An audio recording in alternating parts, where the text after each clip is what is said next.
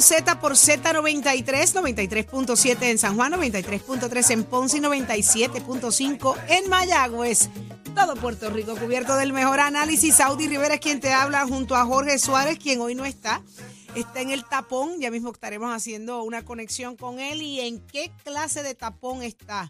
Usted se entera ya mismito aquí en Nación Z. Así que muy buenos días, Eddie López, Achero y Nicole. López. Nicole, estás en el mismo tapón. Me imagino que Pacheco está en el mismo tapón. Yo me escapé de ese tapón a tiempo. Tuve la oportunidad de que había una salida y estamos hablando de un tapón que se ha formado apenas eh, unos minutos atrás y ya está gigante. Déjame eh, eh, ir directamente a donde está la información y se habla de que son los camioneros que han bloqueado carriles del Expreso 22 en dirección hacia San Juan. De verdad que el tapón está nasty. de ¿Me dejas buenos días? Buenos días, Eddie, estoy en shock, estoy sorprendida. Me puedes dar todos los que te dé la gana, todos Muy los que buenos tú quieras. días a todos los amigos que nos están escuchando en esta nueva mañana de jueves, jueves 19 de octubre del año 2023. Un saludito a los amigos que están en el tapón. Están embreando tres de los carriles de la PR22 a la altura de la salida de la avenida de Diego, eh, que hay en caso de que usted venga de Bayamón hacia San Juan, eh, y más o menos hasta la salida de la cárcel federal. Están embreando de los tres carriles de la izquierda, así que si se puede ir moviendo a la derecha, le va a ir mucho mejor. Eh, los compañeros ya mismo estarán por acá con nosotros, Saudi. Pero mucha información para ustedes en la mañana de hoy, mucho análisis del tan- que tanto han hecho su favorito. Hágase parte de nuestra conversación al 6220937, 6220937, también a través del Facebook Live y en la, la música del like y share para que le lleguen las notificaciones y vea todo lo que acontece aquí en los estudios Ismael Rivera de la emisora nacional de la salsa Z93. Oiga, y si puede coger la Kennedy, mucho mejor todavía. Sí. eh, para que eh, cuando se salga en la PR22 ya eh, sale a ese lado derecho los carriles del- de la extrema derecha para que no interfieran en los trabajos, ¿verdad? Para que Hay no- varias, no cosas ocurriendo, no solamente es Hay la- dos- el asunto dos- de Brea, el asunto de la protesta de los camioneros también. Hay Es- hay varios también. accidentes en la ruta, o sea, eh, está, está complicado, sin duda alguna. Así que vamos a llamar a Jorge Suárez, voy a comunicar con él vía celular para que me diga dónde está exactamente y desde qué hora cayó ahí. Pero el director de aproximada. carretera dice que es una ansiedad innecesaria. ¿Una qué? Ansiedad Jorge, te tengo al innecesaria. aire. Una Ansiedad. ansiedad innecesaria el que la gente ya esté pensando en que le van a subir los, pe- los peajes Ah, automáticamente. sí, me imagino, porque uno no, uno no pronostica. Ay, Edwin, Ay, se te sí. fue la bola ahí, papá. Jorge Suárez, te tengo en línea telefónica vía mi propio celular, mismamente mío, conmigo. Así que cuéntanos, papi, ¿qué se siente estar ahí? Buenos días al pueblo de Puerto Rico y a mis queridísimos compañeros. Saudi me la debe, que si no llego a decirte que hay tapón. Es la primera vez que me libero de uno, porque siempre estoy pensando en Belén y caigo en el mismo carril, en el mismo medio. Gracias por Pues la realidad es que eh, sí están cerrados tres carriles del expreso eh, 22 eh, y ahora, ahora están liberando, están sacando los drones ahora. Así que me imagino que ahora arranca a moverse un poco mejor el tránsito. Pero llevo alrededor de 40 minutos eh, sin prácticamente movernos porque hubo, me topé con tres accidentes a raíz obviamente del, del propio tapón, más la manifestación de los camioneros, más los drones que estaban puestos, era como la tormenta perfecta para que todo el mundo cayera en el tapón y la realidad es que no se movía. Eh, ahora está empezando a fluir, después que pasa la salida de Buchanan, eh, la primera salida de Buchanan empieza a fluir un poco porque están sacando los drones, así que vamos a ver qué pasa. Pero está complicado el tránsito porque está la gente escribiéndome también que hay cuatro choques en, en el área, de una lista de cuatro vehículos que chocaron también en Gurabo, así que está como muy complicado el tráfico eh, a raíz de lo que está pasando, señores. Wow, pero entonces ya. Tranquilo, cogete el día libre, hermano. Pucha, acá vi llegue es lo que tiene que hacer. Acá vi llegue. Ya estoy aquí al lado, ya estoy, aquí- ya, ya estoy aquí al lado, ya pasé el área de los drones que los están eliminando, así que ya el tráfico se está moviendo, debo estar en unos minutos por ahí. Eh, así que nada, nos vemos en un par de minutos. Pues como tú hay un montón de puertorriqueños ahora mismo, así Oh, que sí. mucha paciencia, Oh, sí. quédese pegadito aquí a Nación Z, que tenemos mucha información. Oye, Jorge, chequeate todo lo que vamos a estar hablando y lo que tenemos hoy también, para que llegues ya preparadito. ¿Te parece? Estoy aquí, ya, ya, ya estamos entrando al área de, de, de Amelia, así que un par de segundos estoy con ustedes. Ah, no, pues arranca. Tráete un café, mi amor, para que te pagate algo. Dale. Próximo tema. Te esperamos acá. Ya lo escucharon, señores. Esto está pasando ahora mismo en la PR 22. Hay varias cosas pasando, así que vamos a, respirar hondo y a seguir manteniéndonos informados de lo que está pasando en Puerto Rico y hacia dónde nos llevan como país aquí en Nación Z. Esperamos que los accidentes no sean ¿verdad? No, nada, nada, que lamentar, eh, ¿verdad? Más allá de, la- lo de material. lo material, ciertamente. Eh, pero vamos a esto, eh, Eddie López. Hoy el programa está espectacular. Hoy estará con nosotros el senador Tomás Rivera Chats. Eh, ¿Qué será lo que lo trae por aquí? Mucha gente sabe que... ¿Va a venir para acá?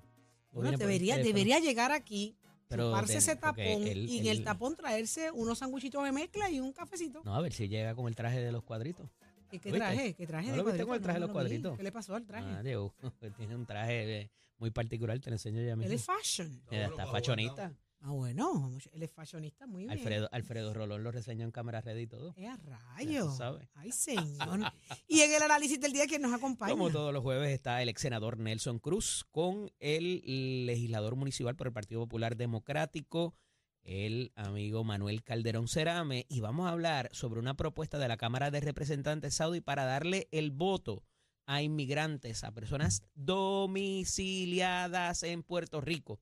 A ver con qué se come eso y vamos a establecer quizás la diferencia entre domicilio y residencia para propósitos del derecho al voto y qué es lo que pretende hacer la Cámara de Representantes si esto cuela. A ver qué, impacto podría tener también en las elecciones generales en Puerto Rico. Eso es sumamente interesante e importante tenerlo claro para ver cuál, cuál será ese impacto. Pero hoy hablamos con el alcalde de Villalba, Luis Javier Hernández. Estará con nosotros. Eh, ¿Va o no va para la candidatura a la gobernación? No, hoy se lo preguntamos directo a la yugular, como ustedes saben que a mí me gusta. ¿Y con quién más hablamos, Eri? Ah, hoy ¿Quién está con tenemos? nosotros Carlos Mellado también, el secretario, El secretario de Salud. Que hay que hay que preguntarle varias cositas y ha estado bastante vocal en los últimos días y le toca el turno en Nación Z. Y obviamente, dame el numerito de teléfono, Eddie, ¿a ¿dónde, ¿a dónde es que vamos a abrir las líneas? 6220937, 6220937, para que participen y se hagan parte de nuestra conversación también en los diferentes temas que habremos de estar tratando con ustedes. Óyeme, ¿A lo que vinimos? eh, ¿qué es noticia hoy en Puerto Rico? Aparte del tapón, eh, muchas cosas pasando. Dímelo, Achero. Somos, somos una mirada fiscalizadora sobre los asuntos que afectan al país. Nación Z, Nación Z. Por Z93, somos su noticia. Eh, difícil la situación para Mariana Nogales. El otro día la vi que salió con. Bueno, la vi no. Intenté, lo pasé. La escrolía no pude verlo. Me parece absurdo y ridículo, ¿verdad? Pero un videíto ahí, ahí haciéndose como que bien graciosa. De la ella. necropolítica. Algo ahí Con Efraín, su- No pude verlo. Te soy honesta, no pude. Scrollé, uno de sus ayudantes en la Cámara de Representantes, Efraín, que es un, un tipo de muñeco que ella pone para los tiempos de Halloween. Tú sabes que ella había dicho que le gusta visitar los, los cementerios y que la cosa gótica y todo este tipo de... viaje decir, y entonces tiene un, un, un maniquí allá afuera, ¿verdad? Eh, para propósitos de Halloween. Pero ella lo, lo trae con el asunto de la necropolítica, como son las políticas públicas que la administración ha implantado y que hacen daño al... Negras de- están las planillas y eso dijo necro, Manuel. necro, sí, no, pero yo digo negras. Eddie, no me corrijas, que ella dice negro. eh, muy bien, y yo digo negras. No, Dios pero ese- mío. ese, ahí tengo que tomar objeción. No, m- mire, Pues no no, todo lo negro objeciones es malo. nada, no al lugar, no, al lugar, No todo Eddie lo negro López. es malo, por ahí Pero viene no, uno. eso dicen. Mira, Escucha, que son Jorge. negras. No, de- ya mismo entra por ahí con dos cafés, estate quieto, estate Sí. manso que él viene con café. El de él y el tuyo. El- Yo sí. mejor. Mira, sí, tú sí. Mm, Mariana Nogales la tiene difícil, señores. Ah, Así complicado. trasciende la información y cuando digo negras es que aparenta ser que así están sus planillas y eso lo dice Manuel Díaz Saldaña, el exsecretario de Hacienda. Dice Y que ex contralor también. dice que son falsas y fraudulentas. Esas son Sí, palabras bien, bien delicadas. ¿Se puede probar? Mira, ayer eh, se suscita la vista en alzada. eh, está la fiscal Leticia Pavón, está el fiscal Mendoza y la y alguien que yo creo que tú has escuchado de ella, que se llama Zulma Fuster Troche. ¿Te suena ese nombre? Eh, que son los eh, fiscales especiales independientes que están a cargo de este caso que se está viendo en alzada con 51 casos, me parece que son en total, eh, contra mm, Mariano Nogales Molinelli, su señora madre Rita Molinelli y la corporación Ocean Villas, que es la corporación que esta formaba, ¿verdad? O que forma parte de lo que son las propiedades y el management property allá en Palmas del Mar. Y se traen todos los cargos que inclusive se habían caído en la primera vista de regla 6, vista de causa probable para arresto. Y Sadi, lo importante de esto es que en esta, al haberse caído, pero se sostuvieron eh, cerca de, me parece que eran cuatro o cinco cargos, maybe ocho, eh, de los 24 que, habrían, que se habían presentado. Ahora se presentan 51 y se trae una prueba adicional. Y ayer eh, se cita el caso por la mañana, eso de las nueve y pico, y el juez eh, decide que para tratar de agilizar los trabajos, la defensa y la fiscalía se pusieran de acuerdo para estipular la mayor cantidad de hechos posibles y el material, entiéndase las denuncias y demás que tenía, están en poder de fiscalía, porque fiscalía tiene que probar su caso. Por tanto, ellos son quien presentan la prueba. La defensa en este proceso solamente tiene que, eh, ¿verdad?, eh, contrainterrogar, dársele la oportunidad de contrainterrogar y sabemos que es una cintila de evidencia lo que se necesita en esta etapa. Y a esos efectos se trae, entonces, en horas de la tarde, cerca de la 1 y 30 de la tarde, a esta, a esta figura que, como decía, no solamente ha sido el secretario de Hacienda, fue el secretario de Hacienda, sino que actualmente representa Llegaste. lo que es ese jole. Llegates. Eh, representa un task force dentro del Departamento de Hacienda que son el movimiento de política o el, o el organismo de política pública para propósitos de lo que eh, de lo que se está moviendo y que eh, hacia dónde va el Departamento de Hacienda. El, el ex secretario de Hacienda también fue contralor por lo que su opinión tiene mucho peso en todo lo que representa materia fiscal. Y él dice que eh, al analizar la documentación incluida en las, en las planillas de contribución sobre ingreso, tanto de la corporación como de las dos figuras eh, adicionales que eh, están allí presentes, que la misma parece ser fraudulenta y falsa. Y se basa en que la información que se provee es muy difícil de creer, ¿verdad? De que, que son ciertas o que eso fue lo que representó en cuanto a los activos y pasivos. Entiéndase que eh, si tienen esas propiedades y con el valor de esas propiedades, lo que se generó de las mismas es muy difícil de creer de que sea esa cantidad. Eh, el problema es que ayer, cuando culminan los trabajos, solamente se da lo que es el examen directo de los fiscales y no hubo un eh, contrainterrogatorio. Eso aceleró la furia no solamente de, de Nogales, sino que también eh, de las personas que estaban allí en sala, porque esperaban que por lo menos se diera la oportunidad de contravertir ese testimonio de Manuel Díaz Saldaña. Y eh, se continúan, me parece que es mañana, eh, el día de mañana, los trabajos a esos efectos con la representación de Ricardo Prieto, está también José Tonito Andreu, así también como el licenciado Frank Torres Viada, cada uno en representación, uno de Mariana Nogales, otro de eh, Rita Morinelli y de la corporación Ocean Villa. Esto está súper interesante porque sabemos, vuelvo y repito, ya se habían caído ciertos cargos, pero ahora van por mucho más con prueba adicional. Así que eh, vamos a ver qué pasa ahí, Jole. pues mira, este tema de. Este tema de la representante Nogales, que obviamente pues ha estado en, en vilo la discusión de todo lo que ha ocurrido con, con ella. eh, aquí nosotros hemos dicho, Eddie, y, y venía un poco escuchando constantemente el tema de cómo estaban desviando, se, se veía de alguna manera la presunción de que se estaba mintiendo en información contributiva. Porque si yo tengo múltiples propiedades y de repente las propiedades yo las cobro, pero, pero están a nombre tuyo, ¿y cómo hago eso, verdad? Y- y cómo manejo esto, pues los alquileres, eh, los pagos, el desembolso, cómo reflejo eso las cuentas de banco, todo este tipo de elementos que no estaba en el informe de ingresos y gastos de la representante inicialmente es lo que desata toda esta eh, controversia. Y aquí en muchas instancias hablamos de que no más allá del acto de la representante, sino del acto que pudiese tener esa acción contra quien es el dueño de la empresa, que viene siendo la señora madre de la representante eh, Molinelli, en este caso, doña Rita eh, Molinelli. Así que tienen una persona que fue secretario de Hacienda, una persona que fue Contralor de Puerto Rico, conoce de estos temas, ha bregado con fraude, haciendo este tipo de alocución. Ahora veremos qué tiene que decir la defensa de esos efectos. Eh, la realidad es que eh, yo, yo todavía la veo complicada para ella desde el día uno que estamos hablando de esto, que nosotros aquí ¿Por qué? traímos A ver esto si coincides precisamente- conmigo. Bueno, porque si yo soy frío aquí, yo estoy viendo aquí lavado de chavo, de alguna manera, de entrada, Eddie, porque estoy desviando fondos de un lado a otro para contributivamente no reportarlos eh, de entrada, eh, número uno.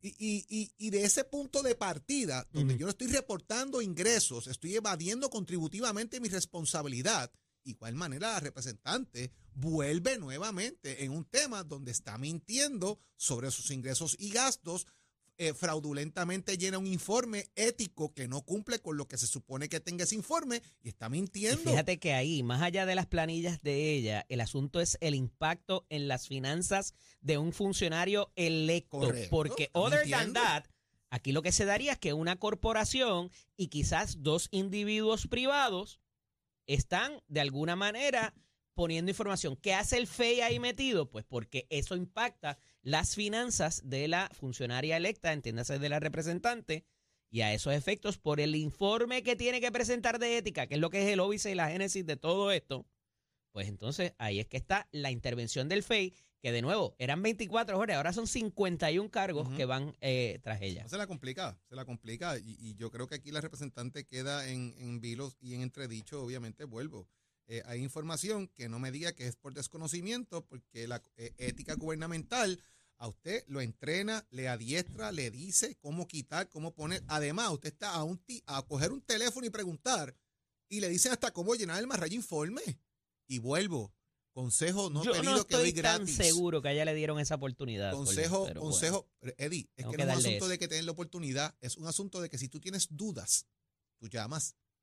Yo tenía dudas y de mi oficina Lo llamaban. que pasa es que se Mira, dieron ¿qué esas dudas esto? y a ¿Qué ella le cerraron lo el informe. Digo, esa es la Bueno, alegación. ¿verdad? Bueno, pero es que el problema es cuando tú vas a llenar el informe.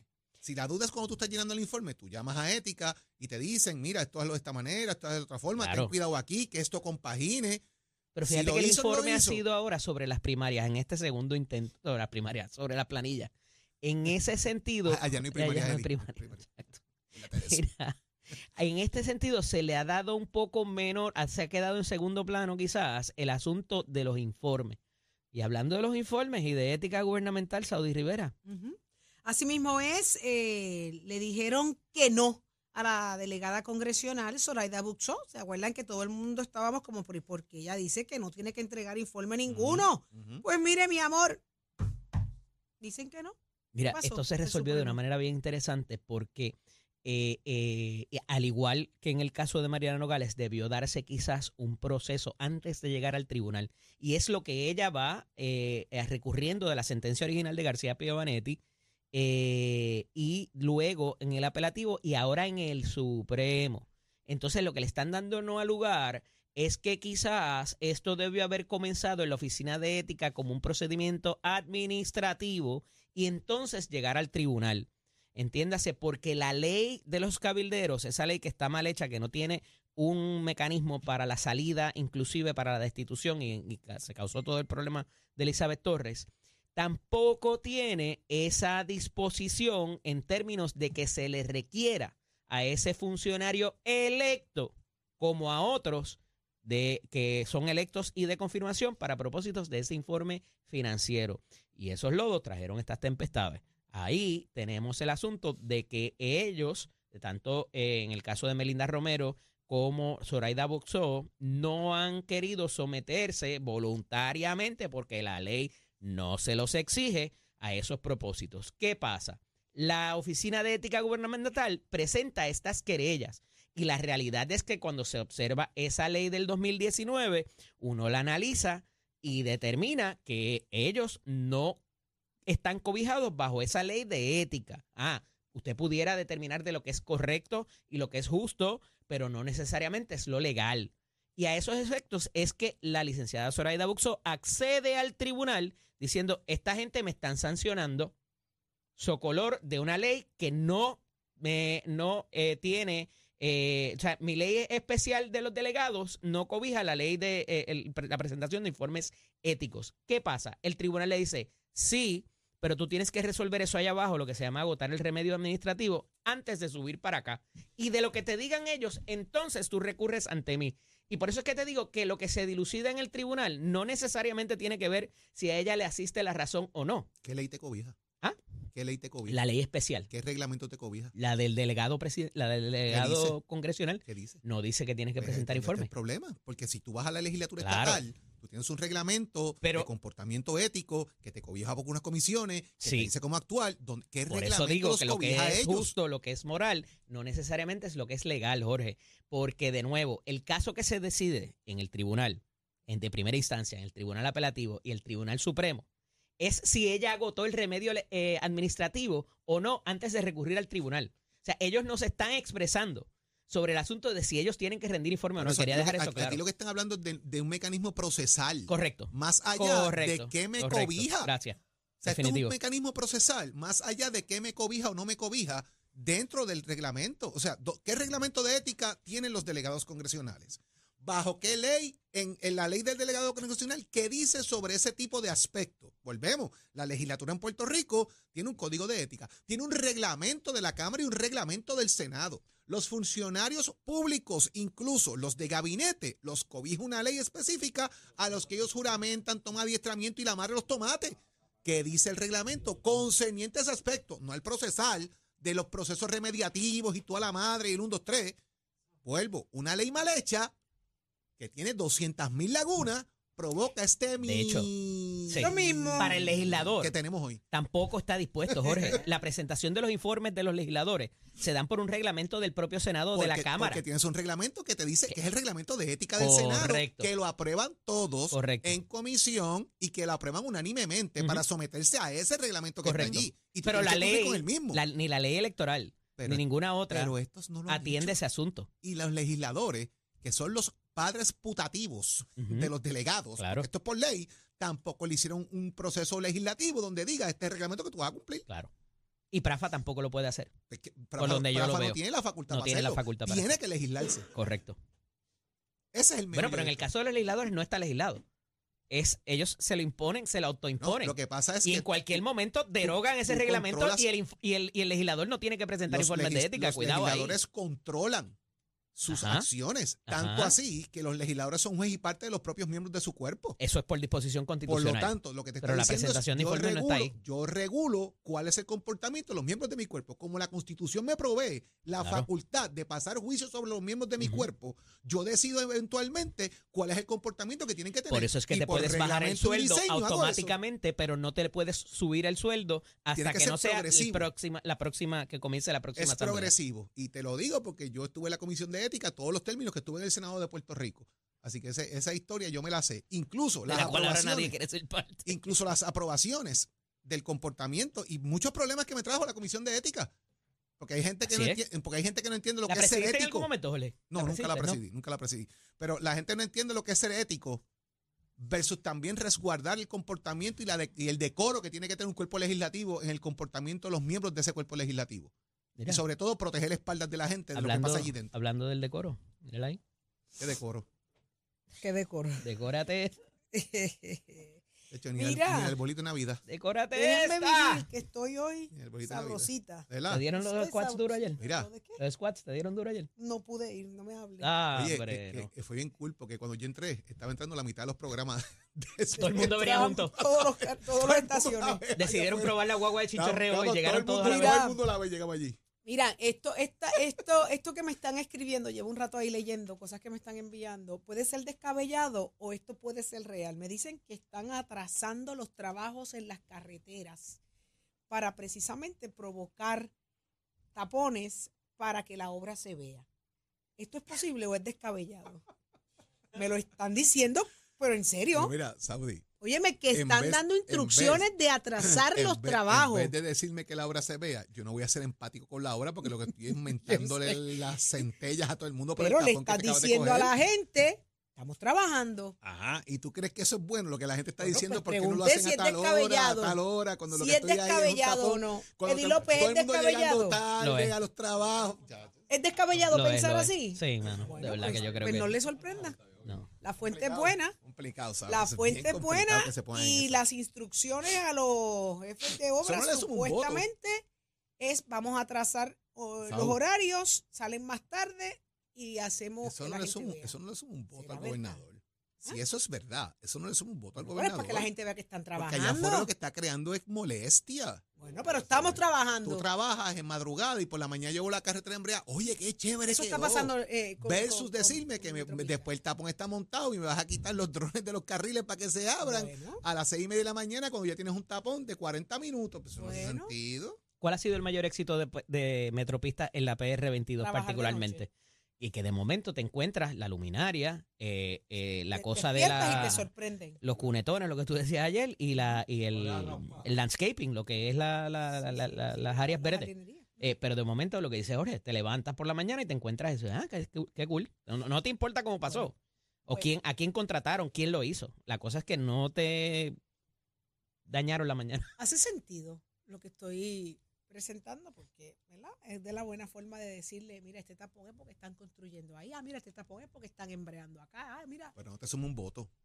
No. ¿tú crees? No Yo estoy seguro. voto, no te- Saudí. Vamos a dejarlo a la encuesta, A- vamos a abre- que la gente hable. las líneas que estaban en el tapón. Dale, a si decir, ay, dale. qué bueno que estaban trabajando. Dale, Llegaste, llegaste 622. tarde a tu cita médica. ¿Se la va- ¿Le vas a dar el voto al gobernador? No, pero no le Llegaste des- tarde a tu no trabajo. seas ¿le vas- ¿Se la vas al gobernador? A lo mejor era el último que te faltaba para que te votaran. Tú sabes. Y entonces Ay, te votaron ahora. ¿Se la baja al gobernador? No seas cizañero, deja no. que la gente diga Yo no- 622-0937, Óyeme, no, apunte el no, número que no, vamos a no, abrir no esa estoy línea ya mismo. No estoy siendo cizañero. Es una irresponsabilidad. No, no es Sisa, No es, Sisa, no es no no es Sisa.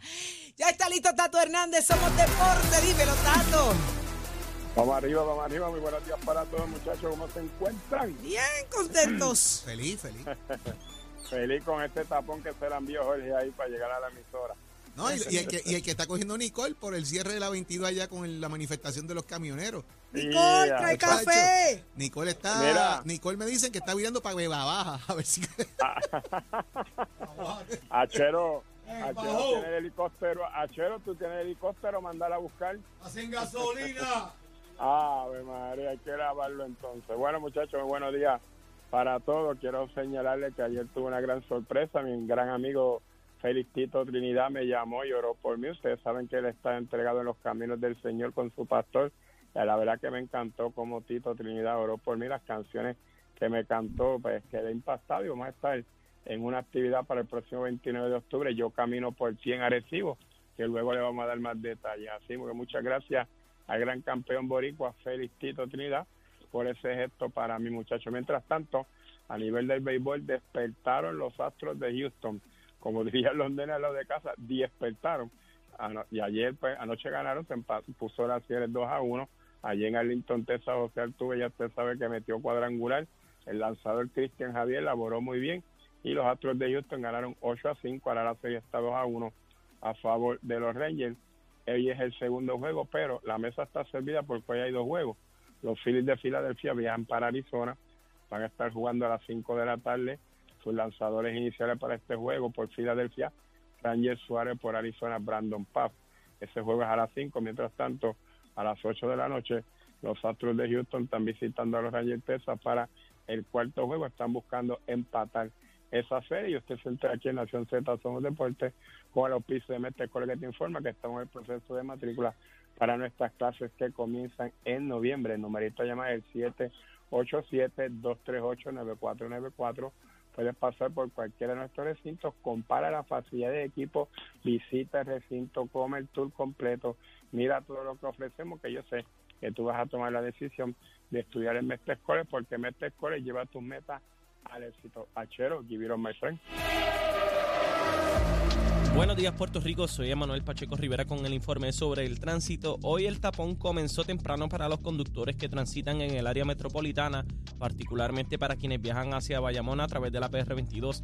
El tapón comienza a la altura de Plaza Las Américas en la salida de la PR18, pero se está poniendo peor Además, para quienes viajan hacia San Juan, el tapón se extiende desde Toa Baja hasta el área de Buchanan y como es habitual, el tráfico también está pesado desde Vega Alta a Dorado. Por otra parte, la situación ha incrudecido el tráfico en otras carreteras como la carretera número 2, en el cruce de la Virgencita y en Candelaria, en Toa Baja y en la PR5. Además, la 167 y la 199 en Bayamón están ataponadas como es habitual y la autopista Luisa Ferrer en Caguas, específicamente en Bairoa y la 30 entre Juncos y Gurabo.